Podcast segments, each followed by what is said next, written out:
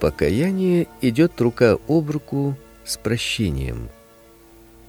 Из выше приведенного текста ясно, что покаяние и прощение грехов тесно связаны друг с другом. В пятой главе 31 стихе Деяний апостолов сказано: Его возвысил Бог десницею своею, дабы дать покаяние и прощение грехов. Эти два дара приходят от той святой руки, которая некогда была пригвождена к кресту, а теперь находится в славе небесной. Покаяние и прощение связаны вечным предопределением Бога.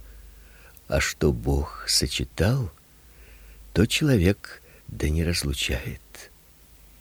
Покаяние должно идти рука об руку с прощением. Ты увидишь, что это действительно так, если немного задумаешься над этим вопросом. Нераскаянному грешнику нельзя простить грехи. Простить его значило бы поддержать его в злых путях его и научить легко относиться к злу.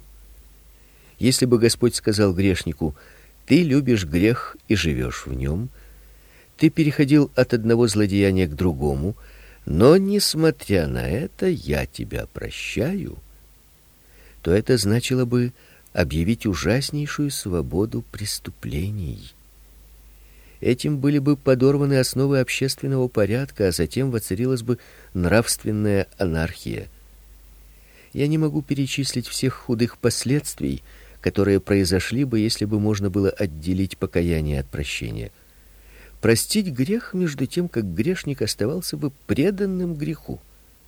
Если мы верим в святость Бога, мы не должны удивляться, что нам по самой природе вещей не может быть прощено, если мы станем пребывать во грехе и не желаем в нем раскаяться, и что мы должны пожать плоды нашего упрямства. Нам дано обетование сообразно бесконечной благодати Божией, что если мы перестанем грешить, исповедуем грехи свои и примем верою предложенную во Христе Иисусе благодать, то Бог, будучи верен и праведен, простит нам грехи наши и очистит нас от всякой неправды. Но доколе жив Бог, нет обетования благодати тем, которые продолжают идти по злым путям и не желают сознаться в своей неправде. Всякий мятежник, принимающий участие в открытом восстании, не может рассчитывать на то, что король простит его измену. Вряд ли найдется такой безумец, который вообразил бы себе, что судья всего мира станет снимать грехи с людей, если бы даже последние и не желали освободиться от них. Кроме того, покаяние и прощение должны быть неразрывно связанными ради совершенства божественной благодати. Благодать, которая простила бы грешника и позволила бы ему все таки жить во грехах, была бы уродливым явлением, с хромою ногою и засохшей рукою. Что, по-твоему, есть более великое благо: очищение от вины греха или освобождение от власти греха? Я не стану класть на чаши весов два таких несравнимых дара. Ни один из них не мог бы сделаться нашим достоянием, если бы не драгоценная кровь Иисуса. Но мне кажется, что больше из этих даров, если уж нельзя обойтись без сравнения, быть освобожденным от греха, сделаться святым и подобным Богу, получить прощение, неизмеримая милость. Это прощение мы воспеваем в одном из лучших песнопений: тот, кто грехи тебе прощает. Но если бы после прощения нам было позволено любить грех, жить в пороках, валяться в похотях, что было бы пользы от такого прощения? Это повлияло бы на нас как отравленная сласть и очень содействовало бы нашей погибели. Быть омытым и все таки валяться в грязи, быть прощенным и носить на челе следы ужасной проказы, не правда ли это насмешка и издевательство над благодатью? Что пользы вынуть человека из гроба и все таки оставить его мертвым? Но благодарение Богу, что он, прощающий беззакония наши, исцеляет также и недуги наши. Он, смывающий с нас пятна прошлого, помогает нам выбраться с грязных путей настоящего и сохраняет от падения в будущем. Примем же с радостью и покаяние, и прощение вместе. Их нельзя разделить. Наследство завета едино и неделимо, его нельзя разложить на части. Разделить дело благодати значит рассечь пополам живое дитя, и допускающие такое деление не имеют части в этой благодати. Я желаю предложить вам ищущим Господа вопрос. Были бы вы довольны только одним из этих даров? Будешь ли ты удовлетворен, читатель, если Бог простит тебе грехи, но позволит оставаться таким же мирским и плохим человеком, как и раньше? О нет! Оживотворенный дух боится греха больше, нежели наказания за него. Из твоей души не раздается крик кто освободит меня от наказания? Она восклицает: бедный я человек. Кто избавит меня от всего тела смерти? Кто даст мне силу быть выше всех искушений и сделаться святым, подобно тому, как Бог свят? Так как единство покаяния и прощения соответствуют желанию благочестивых, и так как оно необходимо для совершенства спасения и ради святости, то можно быть уверенным, что это единство останется навсегда. Покаяние и прощение составляют также нечто целое и в духовном опыте всех верующих. Всякий кающийся искренне и с верою получал прощение. С другой стороны, еще никто не получал прощения, кто не каялся в своих грехах. Скажу откровенно, что под небом еще никогда не бывало такого случая, нет и не будет, когда грех смывался бы без того, чтобы в то же время сердце не было приведено к покаянию и вере во Христа. Ненависть к греху и чувство прощения приходят одновременно в душу и остаются в ней вместе всю нашу жизнь. Покаяние и прощение действуют взаимно друг на друга. Человек, которому прощено, кается. И наоборот, человек, который кается, без всякого сомнения получил уже прощение. Обратите прежде всего внимание на то, что прощение ведет к покаянию. Как говорится в одном гимне, пока царит закон и страх, черствеет лишь душа. Прощение же через кровь Христа расплавит все в сердцах. Если мы уверены в прощении, мы гнушаемся грехом. Я думаю, что когда вера в вас дойдет до того совершенства, что вы не будете нисколько сомневаться в том, что кровь Иисуса Христа омыла вас белее снега, то покаяние достигнет в вас наивысшей степени. Покаяние увеличивается с ростом веры. Не заблуждайтесь. Покаяние не дело нескольких дней или недель, или временное чувство угрызения совести, с которым как можно скорее должно покончить. Нет. Покаяние благой дар на целую жизнь, так же как и вера. Дети Божьи каются. Каются и юноши, и отцы. Покаяние неразлучный спутник веры. Пока мы живем верою, а не видением, в глазах веры дрожат слезы покаяния. Покаяние не истинно, если оно происходит не от веры, и наоборот, вера в Иисуса Христа не истинна, если она не связана с покаянием. Вера и покаяние, подобно сиамским близнецам, тесно сращены друг с другом. В той мере, в какой мы верим в Иисуса, мы и каемся, и в той мере, в какой мы раскаиваемся в своих грехах и ненавидим зло, мы радуемся полноте прощения, которое нам дарует Христос.